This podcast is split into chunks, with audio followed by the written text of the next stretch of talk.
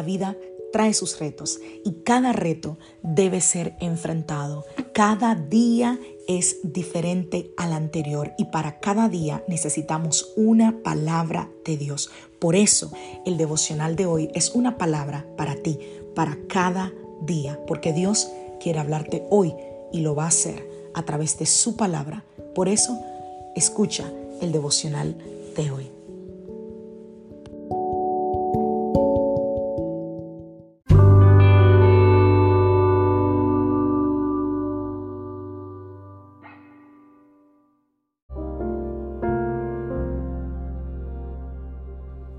Devocional del día de hoy. Dios cumple sus promesas.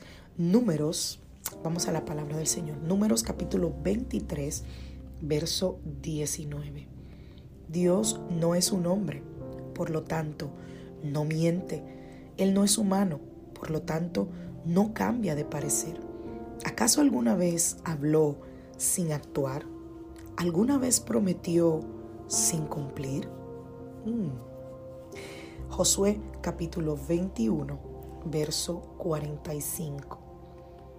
Ni una sola de todas las buenas promesas que el Señor le había hecho a la familia de Israel quedó sin cumplirse.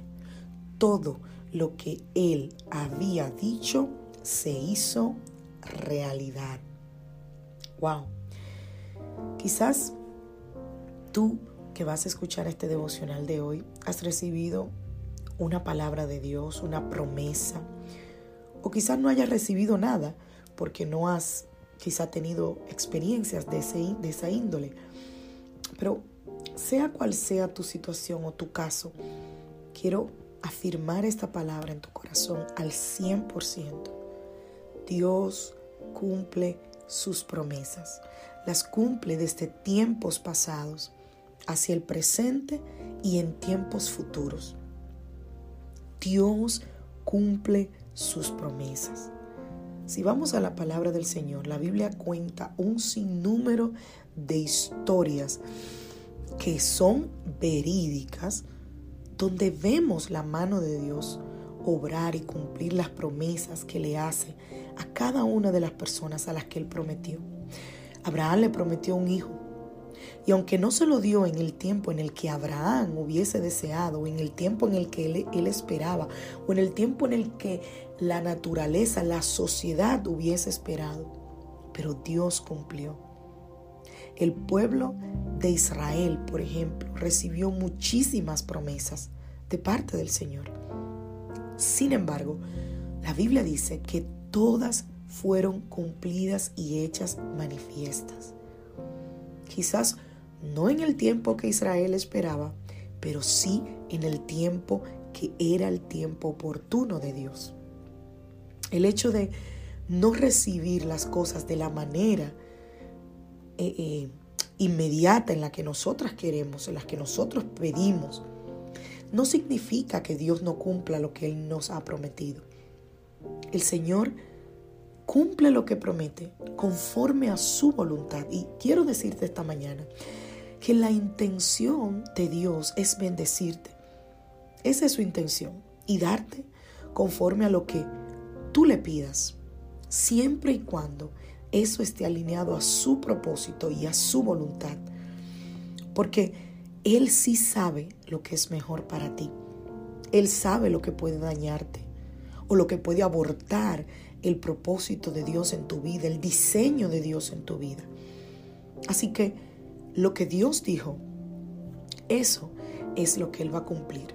Y quizás tú te estés preguntando esta mañana, pastora, pero ¿por qué si Dios me prometió algo, yo no estoy viendo esa promesa? Yo estoy segura que más de una se ha hecho esa pregunta. ¿Por qué si Dios me prometió, no estoy viendo esa? Y no solo que no lo estoy viendo, Puede ser que estás viviendo totalmente contrario a esa promesa que Dios te hizo. Y hay muchas razones por, la que, por las que eso puede estar pasando. Primero, yo pienso que una de las razones tiene que ver con el tiempo correcto. Dios no te dará algo fuera de tiempo porque le vas a dar un mal uso o no lo vas a valorar. Ni lo vas a tratar con la intención que tú deberías al momento de entregártelo. Entonces, una de las cosas por las que no recibimos esa promesa de Dios ahora es porque quizás no es el tiempo ahora de recibirla. Número dos, puede ser también por la falta de preparación. Y entiende esta parte. No estoy diciendo que tú tienes que estar preparado para que Dios eh, eh, eh, te bendiga. No estoy hablando de la parte intelectual. Estoy hablando de la preparación para recibir lo que Dios te va a dar. Por ejemplo, si tú como padre o madre amas tanto a tu hijo, a tu hija, que a la edad de 10 años le compras un auto de lujo de carreras y se lo regalas. Qué maravilloso regalo, ¿no? Pero a los 10 años, tu hijo no está preparado para recibir eso. Lo que tú le estás dando, que para alguien puede ser una gran bendición, para él en ese momento, con esa falta de preparación, puede ser una maldición, puede ser algo que lo lleve incluso a la muerte. ¿Por qué? Porque se lo estás dando sin preparación, no está listo para recibir eso, para administrar eso. Así que muchas veces no vemos esa promesa de Dios en el momento en el que pensamos porque quizás no estamos preparados para recibirla. Número tres, puede ser que estés en una posición incorrecta. ¿A qué me refiero? A veces nosotros sabemos que Dios tiene algo que entregarnos y nos mantenemos en búsqueda, en oración, en estudio de su palabra, ayunando, persistiendo en esto. Pero cuando vemos que no pasa lo que queremos, dejamos de persistir, dejamos de insistir, dejamos de buscar la dirección de Dios, ya no queremos orar, ya no queremos ayunar, ya no queremos ni ir a la iglesia, porque ¿para qué? Si Dios no me oye, si Dios no me responde. Necesitamos mantenernos en la posición correcta, porque las promesas de Dios se cumplen en nuestras vidas, pero nosotros tenemos el papel de estar en la posición correcta, de no descuidar esa posición por cualquier otra cosa. Número cuatro, y ya voy terminando, quizás esa petición que tú tienes lleva a un propósito incorrecto. Dios quizás te prometió algo, pero quizás tú estás en este momento maquinando, pensando, utilizar ese algo para el propósito incorrecto. Y por eso quizás esa promesa no ha llegado. Porque quizás no estás pensando utilizarla de la manera correcta. Y número cinco, la inmediatez. Los seres humanos cada vez más nos estamos volviendo una generación microonda. Todo lo queremos rápido. Queremos ver todo de manera inmediata.